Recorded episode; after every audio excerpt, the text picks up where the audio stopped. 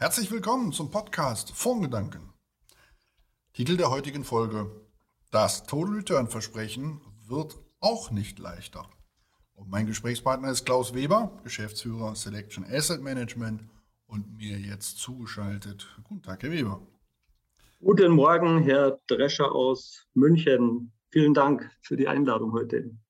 Schön, dass Sie da sind. Äh, Selection Asset Management als Vermögensverwaltung. Ihre Kunden werden es kennen, manch anderer nicht. Vielleicht ein, zwei Worte zur Vorstellung am Anfang, äh, damit wir wissen, warum wir Sie ausgesucht haben und mit Ihnen heute über das Thema Total Return Versprechen reden wollen. Jawohl, das mache ich sehr gerne. Selection Asset Management, ja, Vermögensverwalter. Wir sind vielleicht kein klassischer Vermögensverwalter äh, im engeren Sinne. Äh, also wir haben hier keine breite Basis von Privatkunden, sondern sind eher ein institutioneller Asset Manager, äh, Inhaber geführt, unabhängig, also so eine äh, kleine Investmentboutique, spezialisiert auf individuelle Anlagekonzepte, Total Return Ansätze und so ein bisschen das Spezialthema äh, Wandelanleihen, was uns schon sehr lange begleitet. Wir sind jetzt seit 2015 am Markt, haben also heuer sozusagen das verflixte siebte Jahr hinter uns äh, und gehen in 2022 sozusagen schon ins achte Jahr. Die Zeit vergeht wahnsinnig schnell, muss man ganz ehrlich sagen. Ja, wir sind, glaube ich, ein eingespieltes Fondsmanager-Team. Äh, den Herrn Scholl, meinen langjährigen Kollegen, den kenne ich jetzt schon seit 20 Jahren. Wir haben uns damals bei Haug und Aufhäuser kennengelernt, dort auch gemeinsam langjährig tätig gewesen im, im institutionellen Asset Management und haben uns eben dann 2015 selbstständig gemacht. Äh, aktuell äh, verwalten wir knapp 430 Millionen Euro Assets under Management. Äh, wir sind ein achtköpfiges Team im Fondsmanagement, äh, aber auch im Marketing, im Controlling und haben noch den ein oder anderen Werkstudenten.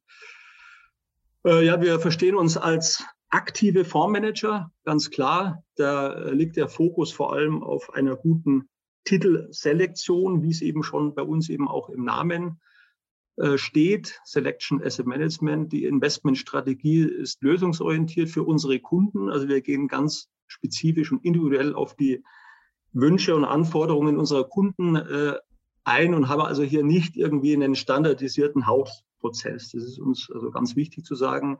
Neben dem Spezialfondsgeschäft für institutionelle Kunden beispielsweise eben für Stiftungen, für Kloster, für Verbände, für Pensionskassen, äh, haben wir eben auch äh, zwei äh, Publikumsfonds, vor allem unser Flaggschiffprodukt, den Selection Rendite äh, Plus Fonds, ein, kann man sagen, ein vermögensverwaltender Fonds. Und eben äh, den Selection Global Convertible äh, Fonds, das ist ein Steckenpferd von, von mir, das mache ich schon seit vielen, vielen Jahren und äh, ja, äh, und ganz wichtig äh, zu sagen, dass wir seit Gründung eigentlich einen ganz starken Fo Fokus eben auf das Thema Nachhaltigkeit haben. Also nicht erst, weil das Thema eben in den letzten ein, zwei Jahren sehr stark hochgekommen ist, sondern äh, das ist eben auch bei uns kundenbedingt äh, aus der Vergangenheit, aber auch im aktuellen Kundensetup haben wir eben Kunden, die äh, nach ganz klaren ESG-Kriterien hier Vorgaben geben. Und das haben wir eben auch mittlerweile in unseren Publikumsfonds seit einigen Jahren umgesetzt und haben auch heuer zum dritten Mal in Folge äh, das FND-Siegel für unsere Publikumsfonds äh, mit einem Stern bekommen. Vielleicht kann ich noch ganz kurz sagen, seit kurzem äh, haben wir eine Kooperation auch mit der Value Partnership GmbH und äh, damit vielleicht unser Produktangebot ein bisschen abgerundet. Äh, es gibt hier findet man bei uns auch auf der Webseite den Selection Value Partnership äh, Fonds. Das ist ein Fonds, der Mid- und Small-Cap-Unternehmen äh, investiert in Europa mit einem sehr guten Track-Record. Und wie gesagt, der wird von den Kollegen von der Value Partnership GmbH, hier möchte ich vor allem den Dr. Schill erwähnen, sehr gut gemanagt. Und äh, ja, also fühlen wir uns eigentlich aktuell ganz gut aufgestellt. Ich denke, das haben wir eingekreist. Äh, sieben fette Jahre liegen dann also hinter Ihnen. Wir wollen nicht die sieben mageren Jahre kommen. Hoffentlich nicht. Wenn Sie gerade vorgerechnet haben, dass Sie Ihren Partner schon seit 20 Jahren kennen, muss ich feststellen, dass ich den Herrn Arning, der mein Mitaktionär ist und äh, die Firma Dresch und Sie mit mir begründet hat, den kenne ich inzwischen schon 30 Jahre. Ähm, oh, also äh, ja, äh, die, die Zeit geht ins Land. Sprechen ja. wir über Total Return. Sie haben es eben ähm, erwähnt. Äh, dieses äh, Total Return Versprechen ähm, ist ja was, äh, was wir nicht erst seit gestern in dieser Branche haben Und äh, ich würde Sie bitten, äh, für die Zuhörer, denen es vielleicht so nicht bewusst ist, vielen wird es bewusst sein, aber dem einen oder anderen auch nicht, diese Abgrenzung zum Relativ Benchmarking, die hinter diesem Versprechen steckt, äh, die mal abzugrenzen. Naja, also da muss man natürlich ganz klar sagen, äh, Total Return hat natürlich nichts äh, mit, mit, mit einer Benchmark-Anlage zu tun. Benchmark ist halt Klassik, klassisch. Ich habe irgendwie einen, einen, aktienorientierten Fonds, der hat halt irgendwie eine Benchmark, MSCI World, MSCI Europa oder wie auch immer. Und der Manager versucht halt äh, weitgehend äh, die, die Wertentwicklung oder Performance der Benchmark abzuliefern oder im besten Falle eben äh, besser als die Benchmark äh, zu performen. Ähm, das kann auch auf der Rentenseite sein, äh, irgendeine Benchmark. Also wie gesagt, da eine ganz klare Orientierung, losgelöst davon, äh, welche, welche Risiken diese Benchmarks eben auch behalten, insbesondere wenn äh, die Zeiten an den Börsen etwas äh, stürmischer werden. Und ich denke, da ist eben ganz klar die Abgrenzung äh, zum Total Return. Da stehen eben, äh, da steht die Sicherheit mehr im Vordergrund. Das ist ein Kernelement. Und es bringt eben auch nichts, äh, wenn ich sage, ich habe eine Benchmark, die ist minus 20 Prozent und ich habe eben nur minus 15 Prozent gemacht. Dann habe ich eben äh, für meinen Anleger trotzdem 15 Prozent verloren und da wird er sich nicht groß drüber freuen, sondern Total Return äh, versucht eben Risiken zu minimieren. Ganz auszuschließen sind die natürlich auch nicht. Also gerade in Jahren, wie wir es eben in 2002 oder 2008 und sicher vielleicht auch in 2020 äh, war es schwierig äh, oder auch in 2018, wo wir im vierten Quartal den Einschlag an den Aktienmärkten insbesondere hatten, hier äh, positiv das Jahr abzuschließen. Äh, aber wie gesagt, Sicherheit steht hier im Vordergrund und auch insgesamt äh, geringere Schwankungen. Es gibt eben Anlegergruppen, die äh, für die Sicherheit wichtiger ist als eben der maximale Ertrag. Also das gibt es im privaten äh, Kundenbereich, denke ich mal, äh, das kennen wir alle, äh, aber auch im institutionellen Bereich gibt es äh, Kundensegmente, wo, wo Sicherheit vor äh, Return steht. Also ich, ich, ich denke da nur an Pensionskassen oder Versicherungen äh, oder auch manche Stiftungen. Also nicht jeder institutionelle Anleger ist von seinen Kapitalanlagen so ausgestattet, dass er jeden Drawdown an den Kapitalmärkten eins zu eins verkraften kann. Da gibt es ja auch Bilanzstichtage und so weiter. Also da muss sehr stark drauf geachtet werden. Neben dem Begriff Total Return wird häufig fast synonym der Begriff Absolute Return gebraucht. Ähm, würden Sie den als Synonym, als gleichbedeutend einstufen oder gibt es da schon einen Unterschied? Ja, äh, wird natürlich häufig äh, synonym äh, benutzt, überhaupt keine Frage. Äh, Total Return äh, ist sicherlich sozusagen die Summe aller Faktoren, die zu dem Return führen. Das kann ja bei Aktien, kann das eben eine, eine positive Wertentwicklung sein. Dann gibt es Dividendenausschüttungen und in Summe ist das dann Total Return, Absolute Return ist vielleicht eher so ein äh, Untersegmentbegriff vom Total Return, dass ich sage, ich habe hier verschiedene Stellschrauben innerhalb eines Portfolios und versuche eben auf Basis äh, in einem Multi-Asset-Bereich äh, äh Kursgewinne zu äh, generieren, dann ist das in, in, kurzen Zeitabschnitten kann das ein absoluter Return sein. Oder wenn ich eben über Derivate, über Futures-Sicherungen äh, durchführe, sehr aktiv, äh, dann kann Derivat äh, auch ein Investment sein und ein absoluter Return zum Gesamt-Total Return sozusagen beifügen. Aber oft ist es natürlich so, dass Total Return und absoluter Return im Prinzip auch synonym verwendet werden. Sie haben es eben indirekt schon mal angedeutet, Total Return ist ja keine Garantie. Was ist es dann, wenn ich als Anbieter gegenüber meinen Kunden von Total Return äh, spreche? Ist es dann, ist es dann ein Versprechen? Ist es ein Commitment? Ist es eine Strategie, ein frommer Wunsch? Äh, was ist es?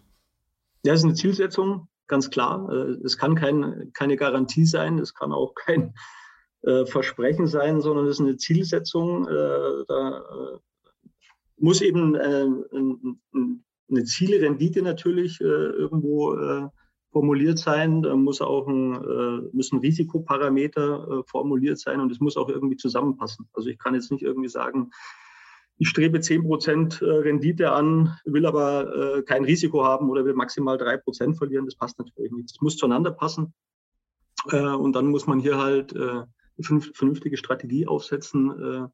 und es kann dann immer nur eine Zielsetzung sein, aber natürlich kein, kein hartes Commitment oder auch keine Garantie. Das ist natürlich in Zeiten mit wenig oder fast Nullzins äh, ist es nicht möglich. Da gab es früher Konzepte hm, über, über, eine einfache Portfoliokonstruktion äh, Garantiefonds äh, konstruieren konnte. Über ein Zero-Bond über fünf Jahre konnte man Garantieversprechen abgeben, äh, wo die Zinsen noch bei sechs, sieben oder acht Prozent waren in den 90er Jahren. Ähm, aber das ist natürlich jetzt äh, nicht mehr möglich. Äh, wenn Sie sich so ein Portfolio anschauen, egal ob es ein reines Aktienportfolio ist oder auch ein gemischtes Portfolio, Aktien und Renten, haben Sie vordergründig erstmal nur Risiken vor Augen. Das Thema Total Return, ist das nicht eigentlich der Wunsch jedes Anlegers? Warum wird das so betont? Äh, möchte nicht jeder sein Geld vermehren und wer jetzt einem Vermögensverwalter geht, also über einen rollierenden Zeitraum eigentlich immer einen positiven Ertrag haben? Absolut. da kennt jetzt kein Anleger, also ich habe zumindest noch keinen kennengelernt, äh, der sich nicht oder der nicht den frommen Wunsch hegt, sozusagen immer und in jeder Phase äh, einen, einen, positiven Return, Total Return zu generieren, überhaupt keine Frage. Wie gesagt, das streben sicher alle Vermögensverwalter, Asset Manager streben das an. Aber leider hat eben die Erfahrung gezeigt, dass es immer wieder zu heftigen Einschlägen an den Kapitalmärkten eben kommt und insofern gesehen ist es, ist es eine Zielsetzung, überhaupt keine Frage. Man kann es auch vernünftig managen. Es kommt auch immer auf den Betrachtungszeitraum äh, drauf an, aber immer und in jeder Phase ist es sicher nicht möglich. Aber es wünscht sich natürlich jeder Anleger. Ähm, Sie haben es äh, gerade erwähnt, äh, das war ja auch die Überschrift unseres äh, Podcasts, das Total Return Versprechen wird auch nicht leichter, dass das früher mal leichter war, als es einen Zins gab.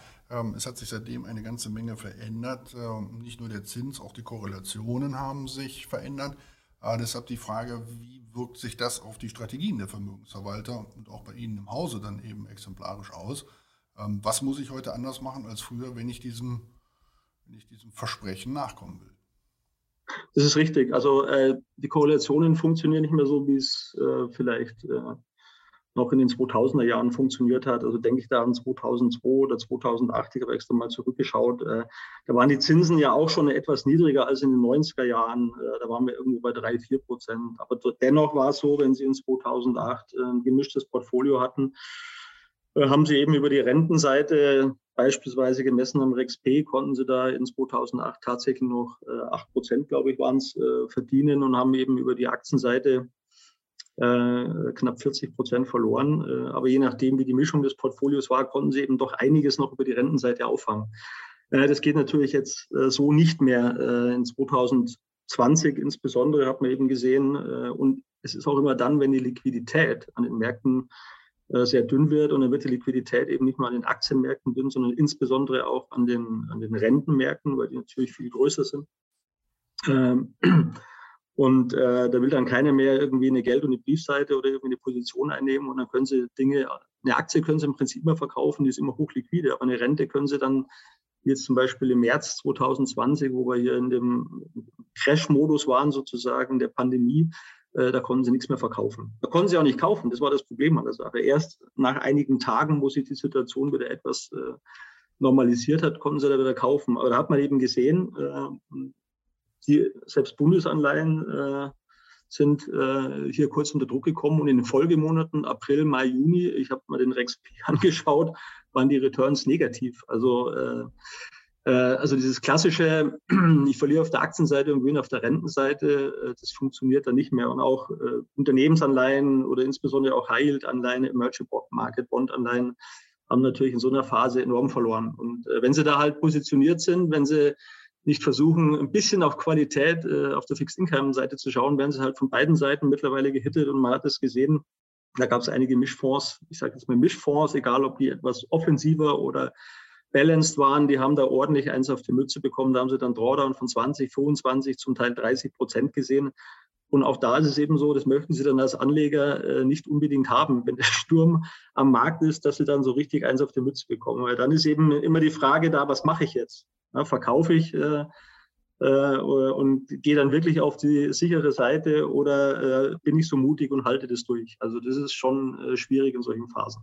Es heißt ja immer, Diversifikation sei der einzige Schutz, den man kostenlos als Investor bekäme. Wie viel Schutz bietet mir dann Diversifikation noch, äh, gerade mit Blick auf den Total Return? Also wie gesagt, also wenn, wenn Sie normale Märkte haben und so weiter, äh, mag das in gewisser Weise noch funktionieren. Wobei äh, wir haben ja keine normalen Märkte mehr. Die Märkte sind ja getrieben sowohl auf der Fixed Income Seite äh, als auch wahrscheinlich auf der Aktienseite durch die gigantische Liquidität durch die Notenbanken in die Märkte gepumpt wurde in den letzten Jahren, aber immer noch äh, wird durch diese ganzen äh, Kaufprogramme äh, der Notenbanken.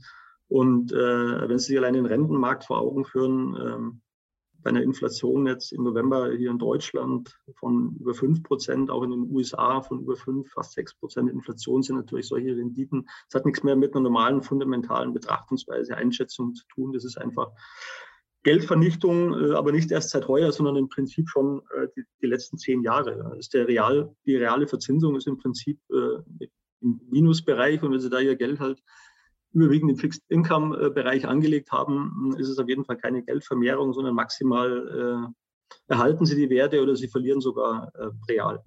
Herr Weber, wenn das so ist, dann hat es aber die Konsequenz, dass Total Return dann äh, ja eigentlich als Versprechen nicht mehr zählt, weil man sagt, in Extremphasen, wie wir sie zwischenzeitlich gesehen haben, ohne Interventionen der Notenbanken und massives Fluten, ähm, wäre das Versprechen nicht haltbar gewesen. Das wäre eine der Konsequenzen. Die andere Konsequenz wäre zu sagen, okay, dann muss ich es timen mit Sicherungsinstrumenten, indem ich bestimmte Sachen übergewichte zu bestimmten Zeitpunkten und dann wieder rausgehe. Ähm, womit sie für mich die Frage verbindet, äh, sind sie auch timing-orientierter geworden bei, bei Selection und funktioniert Timing überhaupt? Ich kenne viele, ähm, die sagen, Timing an den Kapitalmärkten, zumindest kurz- bis mittelfristig, funktioniert nicht. Das wäre aber ja notwendig, um das Total Return Versprechen in einer Welt, wie Sie sie gerade beschrieben haben, aufrechtzuerhalten. Das ist absolut richtig. Ähm, klar, also das optimale Timing, wie man so schön sagt, immer äh, unten kaufen, äh, oben wieder verkaufen. Äh, das funktioniert natürlich nicht, überhaupt keine Frage. Man muss halt eine Strategie insoweit aufsetzen, dass man sehr aktiv die Allokation, insbesondere der Risikoseite, bespielt. Das ist eben bei uns jetzt zum Beispiel im Selection Anite Plus Fonds äh, natürlich der Aktienteil in dem, ähm, in dem Fonds, der bis zu 49 Prozent gewichtet werden darf. Und wir äh, äh, äh, steuern das natürlich sehr aktiv, überhaupt keine Frage. Also bei uns kann die Quote wirklich von 0 bis 49 Prozent schwanken. Das muss ein sehr äh, dynamischer Prozess sein, weil die Märkte natürlich äh, auch immer schneller werden, wie wir 2020 gesehen haben.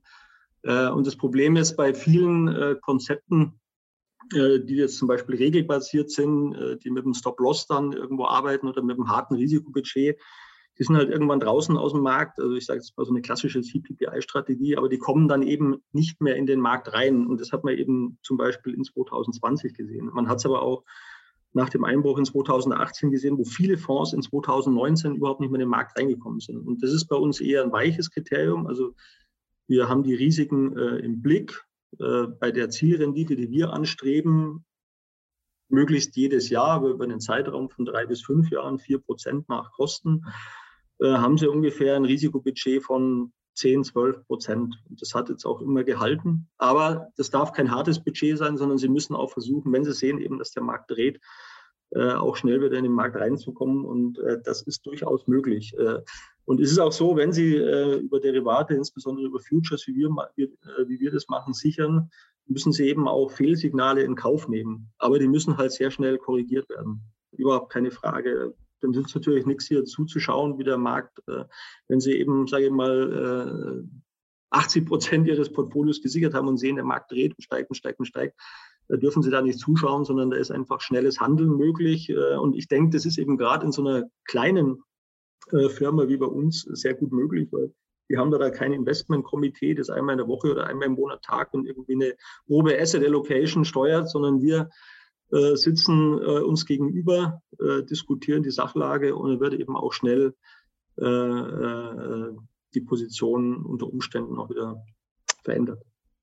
Sie haben eingangs äh, das Thema Nachhaltigkeit angesprochen. Äh, da gibt es ja den einen oder anderen, der sagt, aus einer nachhaltigen Anlagestrategie äh, entsprünge eine gewisse zusätzliche Stabilität des Portfolios, eine zusätzliche, wie das so schön heutzutage heißt, Resilienz. Ähm, mhm. Erkennen Sie mit Blick auf das Thema Total Return in einem nachhaltigen Anlagestil ähm, eine, eine neue Möglichkeit, Einfluss zu nehmen auf Volatilität, auf maximale Drawdowns? Boah, nicht unbedingt. Also äh, da würde ich jetzt die Nachhaltigkeit eher davon abgrenzen. Aber zumindest ist ja auch oft die Frage gestellt worden, ob, wenn ich jetzt einen rein nachhaltigen Selektionsprozess eben habe, das vielleicht möglicherweise ein Nachteil äh, im Vergleich zu den herkömmlichen Kriterien sein könnte. Da würden wir entschieden widersprechen. Zum einen werden ja Aktien auf der einen Seite natürlich nach quantitativen Kriterien irgendwie ausgesucht. Wie ist das Gewinnwachstum? Äh, wie ist die Gewinnentwicklung? Äh, wie sind die Bilanzrelationen? Wie ist der Verschuldungsgrad? Äh, Kurs-Buchwert-Verhältnis und solche Kriterien. Aber auf der anderen Seite gibt es ja auch qualitative Kriterien, das Management, die Produktstrategie und so weiter des Hauses. Und da gehört natürlich auch äh, mittlerweile die Nachhaltigkeitsstrategie der Unternehmen dazu. Und es ist ja ein gutes äh, Qualitätsmerkmal, wenn ein Unternehmen eben hier schon nicht erst seit drei Monaten, sondern vielleicht schon seit einigen Jahren hier eine vernünftige, äh, nachhaltige Strategie und eben auch Transparenz in ihren Geschäftsprozessen äh, auch offengelegt hat. Ist das eine. Und das andere ist eben, äh, wenn Sie das jetzt rein mal auf Indexbasis betrachten, ich sage jetzt mal den MSCI äh, Europe ESG Leaders und das einfach im Vergleich setzen zu dem MSCI äh, Europe Index, zu dem Standardindex, sehen Sie eben, dass Sie da keinen Nachteil haben. Also ich habe es mir vorher noch angeschaut, in den letzten fünf Jahren hatten sie mit, den, mit dem ESG-Leader-Index eine Outperformance von fast äh, 10 Prozent kumuliert. Also Nachhaltigkeit ist jetzt hier an der Stelle kein Bremsklotz, sondern vielleicht sogar äh, noch eine positive Wirkung, aber schützt natürlich jetzt nicht per se von äh, Verlustrisiken. Die muss man anders in den Griff bekommen. Die muss man einfach mit einer sauberen äh, Risikomanagementstrategie in den Griff bekommen. Anders wird es nicht funktionieren. Machen wir mal einen Strich unter das Gesagte und äh, ziehen unser Resümee. Äh, dann sagen wir, die Welt hat sich verändert. Timing funktioniert nicht wirklich. Ähm, müsste ja dann im Ergebnis lauten, dann müssen wir die Erwartungshaltung der Anleger, was äh, das Total Return Versprechen angeht, adjustieren. Ähm, stimmen Sie dem zu und wie sollte man es dann machen? Was muss ich was muss ich dem Anleger sagen? Äh, Total Return funktioniert noch, solange die Märkte nicht mit hoher Korrelation nach unten rauschen? Oder was, was sagen wir? Dann brauchen wir auch nicht mehr Total Return zu sagen. Ja, also äh, äh schwieriges Thema. Also äh, äh, äh, wenn Sie so Risikokennziffern ähm, sich vor Augen führen, wie jetzt ein Farbratio oder so, da war ja ein wesentlicher Faktor immer der sogenannte risikolose Zins. Ja, diesen risikolosen Zins gibt es ja nicht mehr. Früher äh, war der risikolose Zins, also klassisch Festgeld oder Cash-Anlage, äh, irgendwo bei drei, vier, fünf Prozent. Und da haben sie natürlich äh, eine gewisse Puffer gehabt, hatten wir ja schon drüber gesprochen, äh, eben auch mehr Risiken sozusagen bei den risikobehafteten äh, Assetklassen im Fonds einzugehen. Äh, der ist aber weggefallen. Und ich meine, damit muss sich der Anleger ja auch arrangieren, dass er jetzt sozusagen keinen risikolosen Zins mehr bekommt. Der ist null oder mittlerweile bei vielen Banken ist er ja sogar negativ. Äh, das heißt, es ist nicht mehr Zins, sondern Verwahrentgelt. Und insofern gesehen, klar, muss ich an ein Total Return Konzept, äh, das ist nach wie vor möglich. Ich glaube, wir haben es äh, auch bewiesen mit unserem Selection Rendite Plus. Wenn man sich den anschauen, der hat über die letzten fünf Jahre trotz Niedrigzins, also wir waren da immer im Bereich von 0 bis 1 Prozent bei den zehnjährigen äh, Renditen äh, haben wir es trotzdem geschafft, äh, dass wir hier knapp sechs Prozent nach Kosten generiert haben.